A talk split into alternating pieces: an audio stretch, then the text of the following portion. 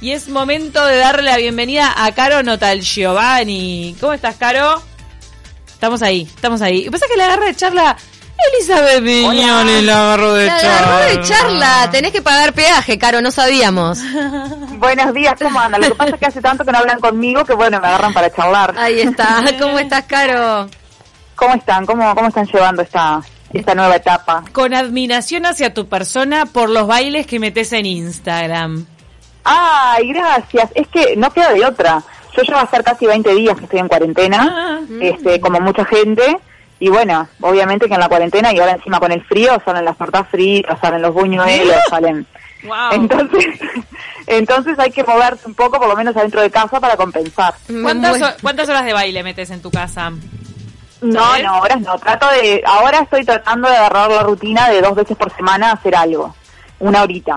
Tampoco, porque bueno, también con un niño chico más el teletrabajo y todo es un poquito complicado. Pero sí, menos al final no es que la cuarentena uno está tirado en el sillón todo el día, viste que ah, empiezan a surgir No, muchas no. cosas para hacer y el tiempo pasa también volando. Sí, sí, sí, sí, tal Eh, cual. Caro, hoy venías a hablarnos de micromachismos, porque siempre hablamos como del machismo como un fenómeno este bueno que está en- eh, presente en nuestra sociedad, hablamos de la sociedad patriarcal, pero ¿a qué se refiere esto de los micromachismos? Bueno, eh, justamente el, el término micromachismo, lo primero que habría que decir es, este, no sé si tenemos un, eh, yo había pasado un enlace de YouTube que era un fragmentito No chiquito pasado, en realidad, no sé si. Acá está, mira, acá está para evitar que te intimiden con piropos. ¿De verdad no te ha pasado? que te has justificado por estudiar una ingeniería. Porque los hombres no suelen estudiar esas cosas. Pensad un segundo. ¿No te ha pasado? que has sentido que tus opiniones ¿Se tienen menos en cuenta en tu trabajo ¿Por tu condición de hombre? ¿En serio no te ha pasado? ¿De verdad no te han dicho nunca? Uy, qué mala cara tienes. arréglate un poco. ¿De verdad no te han dicho, a ver cuándo te animas con los niños, que se te pasa el arroz? Después de Navidad hay que quitarse unos kilitos de más. Ya no entra ni en los pantalones. ¿De verdad no te ha pasado? Qué Bueno, buenos ahí los ejemplos. A escuchar, este es un fragmento, el, video es un poquito más largo, es una campaña que, que es del diario.es, este, un medio de comunicación español, que si ponen no te ha pasado, les va a salir en YouTube enseguida y pueden ver el video entero. Y bueno, la, la gracia de esa campaña es que los que hablan son hombres, eh, pero ejemplifican situaciones que habitualmente le pasan a las mujeres Como poniéndose en el otro lugar, digamos, ¿no? Y bueno, algunas de las situaciones que se relatan ahí son, eh, bueno, la- las típicas frases, por ejemplo, en el caso de la maternidad, eh, había uno que decía, este, ¿cuándo, ¿cuándo vas a intentar con los niños? Que se te pasa el arroz, ¿no? Esto de que, bueno, este, se te pasa el cuarto de hora, ¿no? Como si fuera una obligación, digamos, tener hijos, que bueno, para las mujeres socialmente muchas veces lo es, el tema de la maternidad, y bueno, y ahí surgían otros ejemplos. Somos Pero lo como que, le- como que se materializan en la oralidad presiones que siempre están sobrevolando sobre la mujer. Exacto, y que no son tan evidentes, por decirlo de alguna forma, como otros tipos de machismo, este, como puede ser, por ejemplo, la- obviamente la violencia doméstica, la, la explotación sexual, la trata de mujeres, en fin, otras Ahora, cosas que, que a todas luces son violencia. sí. ¿Dónde se pone el límite o la línea? No, no, ojo que no, no quiero cortar grueso con esto ni justificar para nada ese tipo de frases horrendas de se te pasa el cuarto de hora. Pero a lo que voy, esa frase también puede relacionarse con un tema que tiene que ver con lo biológico y no tanto con, porque lo cierto es que el hombre puede engendrar durante toda su vida y la mujer tiene un, un envejecimiento del sistema reproductivo que hace que sí, que de verdad se te pase el cuarto de hora. No es un tema, un invento machista, es un, es una- un tema biológico. Está basado Sí. sobre cierta cuestión. Capaz que la forma de presión social invisible, la manera de decirlo, habla de una sociedad machista y patriarcal, pero el hecho está basado en una realidad. Sí, el hecho es una realidad, como vos decís, que es, biológica, pero eh, yo ahí puntualizaría dos cosas. La primera es que el, el mismo comentario no se hace con referencia a los hombres, por más que... Pero a los hombres no se les decís, los pasa hombres pueden tener... Claro, pero lo que quiero decir es que a los hombres no se les hace ningún tipo de cuestionamiento con respecto de si van a tener hijos o no en ningún momento de su vida. O sea, pueden tener 70 años, no tuvieron Incluso, hijos, y además, nadie les va a ir a decir eso. por qué no tuvieron hijos. Una vez No hablamos de sé. padres añosos. Eh, me acuerdo en la columna rosa en tarde o temprano que, mm, que Pau mencionaba padres que ya tenían 70, 80 años y se encargaban un pibe.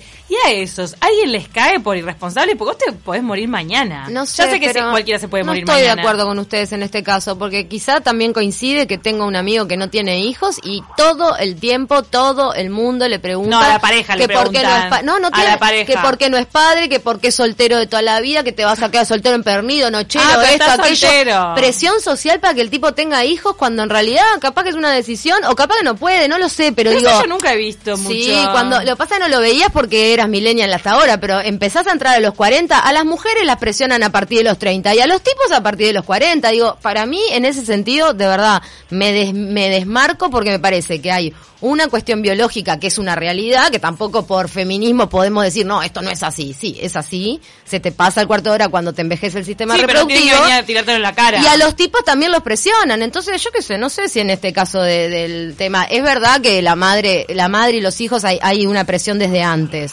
Para mí no tienen Sí, que sí, venir, nadie tiene derecho a tirártelo en la cara. No, obvio, porque Eh, no saben si no otro- podés tampoco, pero ni a los hombres ni a las tema mujeres. es que también hacer ese comentario, ya sea en el caso de mujeres y de hombres, y acá yo este, te- tendría que profundizar un poco más en cuanto a estudios a nivel, por ejemplo, sociológico que haya relacionado a la presión que reciben las mujeres por el tema de la maternidad, que estoy segura que lo debe haber, me lo anoto de deberes para buscarlo, pero estoy segurísima que no pasa en la misma medida. Puede pasar que algún hombre sí, en alguna situación puntual, Pero, Caro- personas o cierto grupo de amigos se lo planteen. Sí, pero no es sí hay presión para los hombres porque habla de desen- el machismo también pide que te reproduzcas, que te que te perpetúes, que de- generes tu descendencia. Como macho proveedor, ¿cómo no vas a tener tus hijos? Hay una presión social para los hijos, para los hombres también. Sí, pero si no lo tienen no pasa nada. O sea, Eso es un prejuicio. le va a ir a decir al hombre, che, este, ¿qué pasa que no tenés hijos, no? O sea, si el hombre se Para mí, no, pero sí, sí, carrera- para mí, mira, acá estamos, esto, esta boca es mía, esta boca es mía, falta dicen. Victoria Rodríguez, la tenemos que invitar. A un tipo que tiene un buen pasar económico y no tiene descendencia le dicen por qué no, te, eh, cuándo vas a, a- a procrear, cuándo te vas a reiterar, cuándo vas a dejar tu descendencia, que casi Pero para hasta- vos, no, pero para pongamos esto sobre la mesa. En partes iguales le corresponde a ese hombre soltero de buen pasar, en partes iguales responde y tiene que aceptar los comentarios del resto, o a la mujer pasado los 30 lo, se- tiene que soportar muchísimo más ese peso. Me Creo parece que hay una diferencia en edades nada más. A un tipo a partir de que la 40, forma- 50 lo presionan y a una mujer antes para que no se le vaya el reloj biológico. Y últimamente lo que veo más es que al hombre de buen pasar, pasado los 30 o 40, en realidad los hombres casados y con hijos lo están aplaudiendo y haciéndole porras, como diciendo, loco, la hiciste bien, la puta madre. Sí. Malas palabras, alguien mandó acá que estábamos diciendo malas palabras. Eh, loco, la hiciste bien, te, te, te admiro. Lo, he vi- lo estoy viendo un montón de hombres, de hombres que, que nada, eh, admiran mucho a- al Sí. soltero. sí.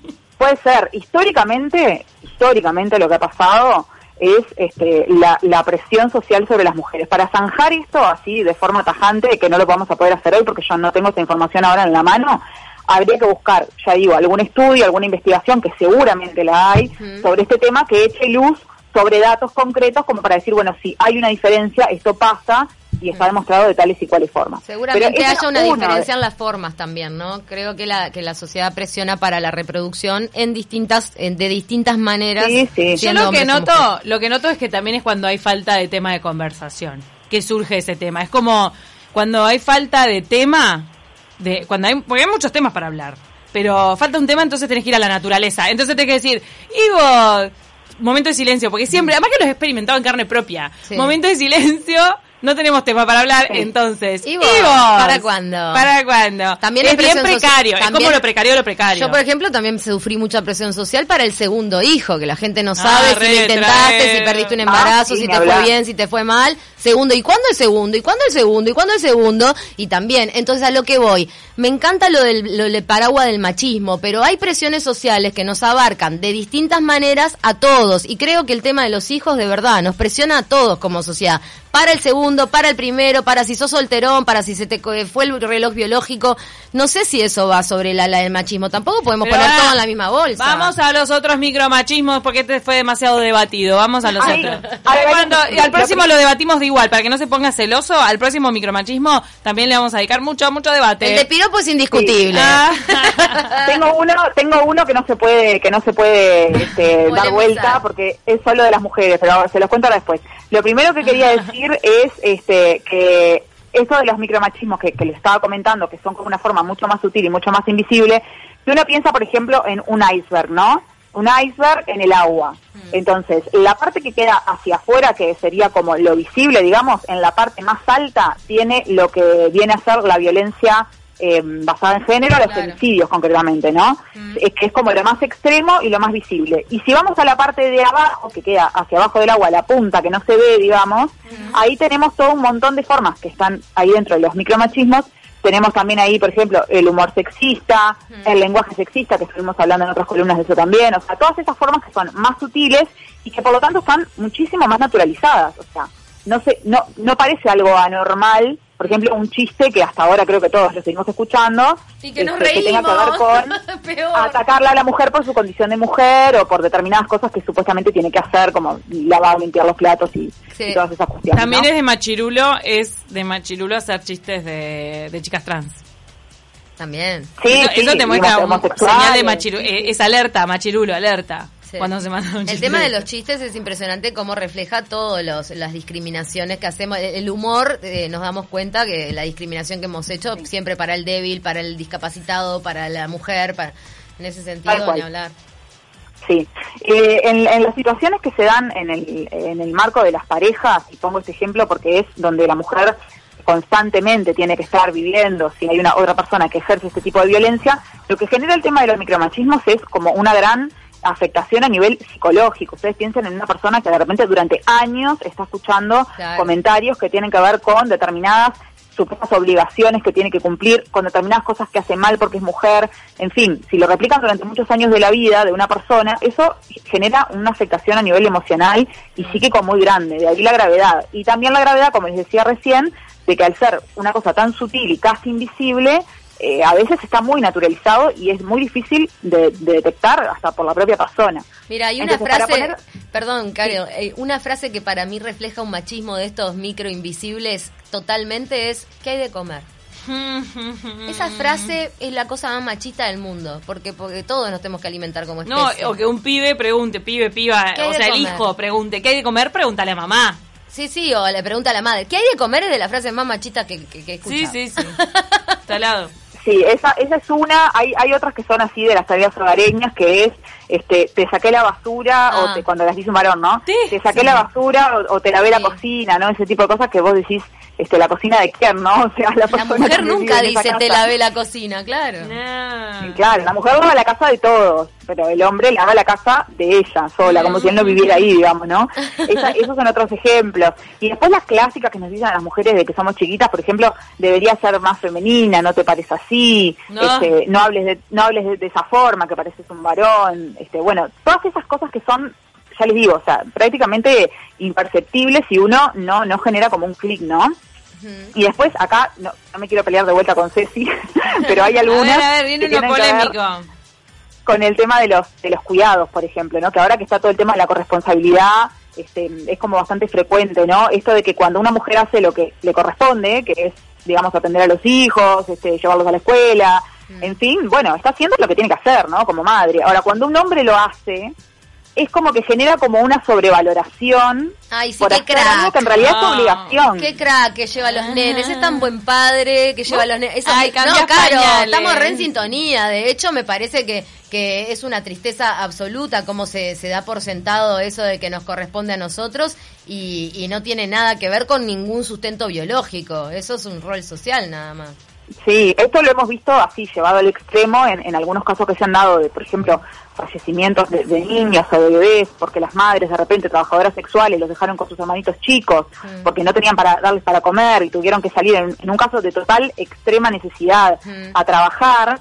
Y, Sí. y obviamente después pasó una desgracia y, y todas las cargas caen sobre la madre, que yo no digo que no las tenga, pero nadie nunca pregunta por el padre. Tristemente O sea, el Sistema Nacional de, padre. de Cuidados dejó esa, siempre lo decimos esto, ¿no? Que el Sistema Nacional de Cuidados dejó de manifiesto con datos esta situación de las mujeres, como los cuidados de todo, niños, personas en situación de discapacidad, enfermos y adultos mayores, recae solo casi exclusivamente en las mujeres.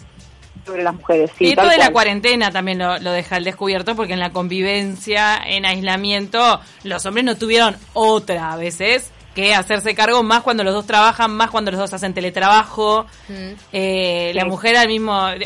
Ayer justo me llegaba un mensaje que había, pu- eh, había puesto una mujer, madre, en la puerta de su oficina o su cuarto diciendo no molestar, mamá está en reunión y ponía acá son las respuestas posibles para tu pregunta en el cajón, no sé lo que vamos a cenar, no sé qué tipo preguntas de respuestas, muy gracioso. Pero no, me encantaría ver la conclusión de las clases remotas, a ver si la culpa de que el niño no haya avanzado durante esta cuarentena va a recaer en el padre también o si siempre va a ser que la madre no lo ayuda a los deberes, ¿no? Claro, sí, sí, sí. Vale, hay- vale, hay- a la- eso ca- recae en los docentes, que los docentes sean igualitarios a, la hora de, a la hora de reclamar. Porque, porque a mí, por ejemplo, me llamó la cripta de mi hija a ver cómo está pasando emocionalmente la cuarentena, pero creo que al padre no le eso sonó es- el celular. Eso es este, sí, tal cual. No, y lo más gracioso que hace poco no sé dónde fue que escuché ¿Qué el es? ejemplo, Mm. que se vieron que cuando juntan a los padres en las escuelas, a los padres y a las madres se Sí. supone, pero siempre se le dijo reunión de padres. Hay reunión de padres, hay reunión de padres. Mm. Y hay cuando todas madres y un padre.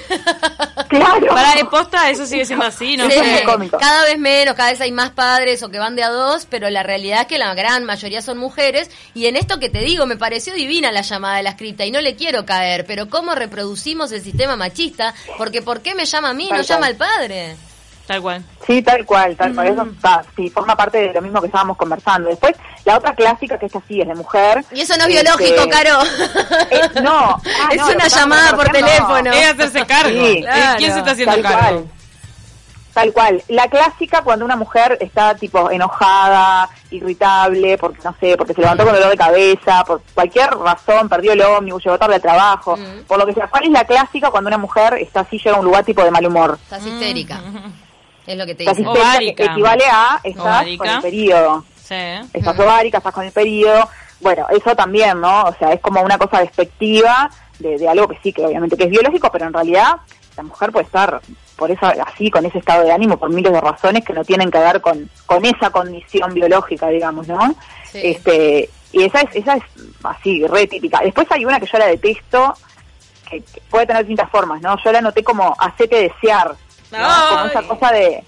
Con esa cosa de como que, bueno, que no, no aflojes a la no. primera, este, no, que, que también, si lo damos vuelta, en la cabeza se nos pasa que a un tipo le digan, ay, no le digas que sí de una, o sea, nada, si le dice que sí de una, no pasa nada, al contrario, es re, es re winner. Prepara ¿no? el pi, Bruno. No tienes. Claro. Sos una puf, si te decís que sí de una. Qué horrible. Y el tipo es un crano, un langa. Claro, y la mujer con, siempre con esa cosa como de tener como que contenerse, o que bueno, porque si no, claro, ya sos como una flojita, una flojita, no, una, este, una facilonga. Bombachita Este, bueno, floja. Bombachita floja, ahí va. Igual Este, eso, viste que también, eh, bueno, creo que también va relacionado, o sea, el machismo es mayor cuanto más chica es la mujer en ese sentido, ¿no? También. Cuando más chica de edad, Claro, sí, sí, como que tenés que, no sé, que la adolescente no sea una, que, que no vaya a tener un, un halo de... Sí, no cinco sé, novios, tipo Cinco así, novios, o- que no acumule muchos novios en su vida. ¿Qué vas a tener? ese- 20 novios antes de casarte, bla, bla. Creo que es época Claro. de la adolescencia de mucho prejuicio. Después cuando sos cuarentona te tiran la toalla, a nadie le importa. A nadie importa, obvio no. No. sí, claro, o sea, Al menos en un ámbito conservador. que- Gracias. adulta- Gracias, Para terminar la frase, porque no te la dejamos terminar. Termina, termina la frase. Después cuando No, avanza no, la edad la te aplauden. Perdóname. No, no, no. Va tercera vez que quiero terminar la frase.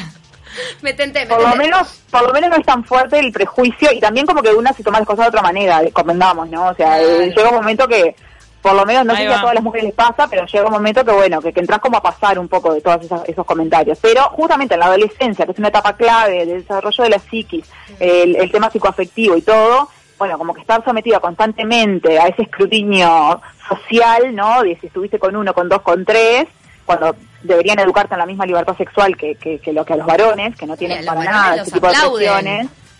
Al adolescente que tiene que está con muchas novias lo, lo aplauden y a la mujer adolescente Depende de la mentalidad de la persona que aplaude o no aplaude. ni hablar, eso va cambiando, pero eh, históricamente ha sido así. El ay, Es tenés muchas novias. Es histórico, pero hoy en día para mí un hombre que que está como con muchas dentro de un mismo ámbito ya está un poquito mal visto. Mm. Creo que ya en mi época Sí, de facultad alguien sí. ya estaba mal visto algún hombre que que tipo, ya tuviste tres novias adentro de facultad, ya está. Sí, sí. O sea, flaco, ¿qué onda? Mm. Sí, Sos mismo los inestable. chistes, los chistes de estos tipos sacándose cartel, como que, ay, salí con fulana, hice tal Sí, cosa. eso ya está mal visto, me parece. Eh, eso en, en algunos ámbitos, y yo no generalizaría como que, ay, re idílico, como que ya está superado, No, pero no. en algunos ámbitos sí me parece que algunos varones que han tomado mayor conciencia de que estos son situaciones de machismo y de violencia, bueno, no lo hacen, este, lo rechazan, y bueno, cuando aparece una persona que lo sigue haciendo, de alguna manera se lo marcan, ¿no? Sí, pero de, Este, como decíamos bueno. del machismo burgués, ¿no? Porque en realidad de forma extendida yo creo que sigue ocurriendo esto. Incluso en los Sí, videos de Maluma te das cuenta que se valora el tipo que tiene mil minas alrededor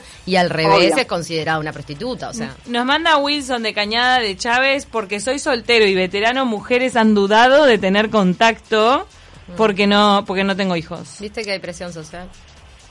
También lo Mirá. prejuzgaron. Lo prejuzgaron por, por no tener hijos.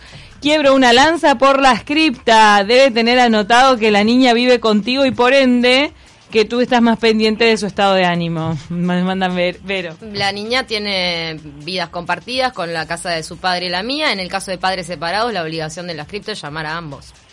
Debería, ¿no? Gastate claro. una llamadita más. No, o sea, y promovamos la igualdad. hay, hay como una cosa instintiva ya de la escrita, decir hablo con la mamá y ya sé que la, que la madre va a estar pendiente del estado emocional de la niña. Gracias a Dios, en este caso, esa niña tiene un padre que también está muy pendiente de su estado emocional y, tal y hay un machismo solapado que obviamente no le quiero caer a la cripta, pero hay un machismo invisible, ¿no? Ahí.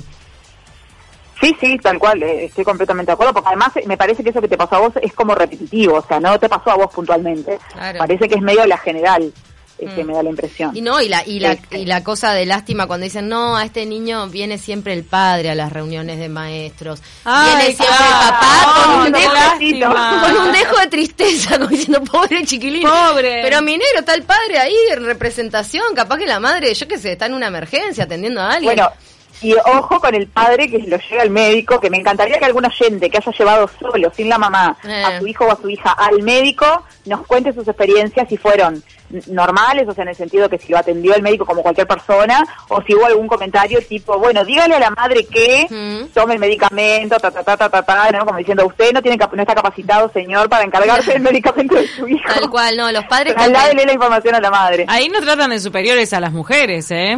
Mira ahí la desigualdad. Y hay una un feminismo No. inherente en la justicia también con respecto a tenencia de hijos y todo. En De ese vos caso, sos más inteligente, como que vos vas a llevarlo mejor el diagnóstico, el medicamento. Los padres que han tenido que Sí, criar pero en hijos realidad, en- eso. camuflado en eso de más inteligente, te siguen clavando con el tema de encargarte de los cuidados, Obvio, el mental pasa- que implica estar pendiente de todo lo que le pasa al chiquilín, ¿no? Sí. A la chiquilina. Además que O sí, sea, a ver, si tienen el poder y, y el raciocinio para gobernar el mundo, ¿por qué no lo van a tener para un medicamento? Señora, señor médico, dése cuenta.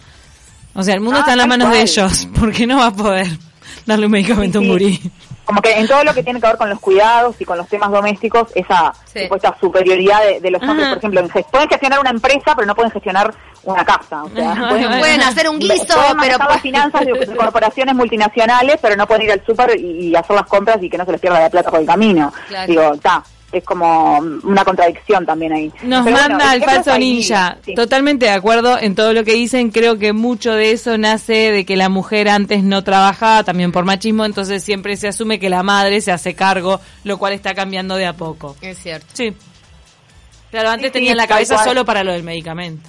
No, y antes era tipo, ay, si el papá fue al acto de fin de año de la escuela, qué bien, qué buen padre. Esa también, esa es. ¿Eh?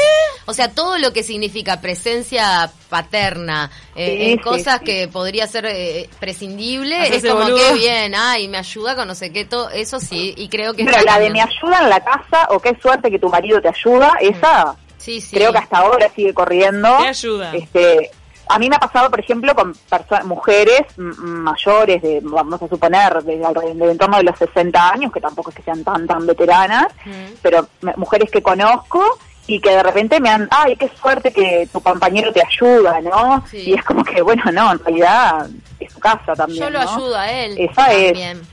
Claro, yo nos ayudamos entre los dos, ¿no?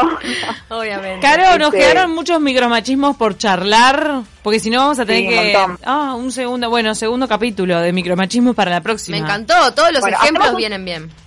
un segundo capítulo, pero con la condición de que no me roben, please, 10 minutos de columna. Hago un... Para, por el debate decís, por el debate o por los chivos.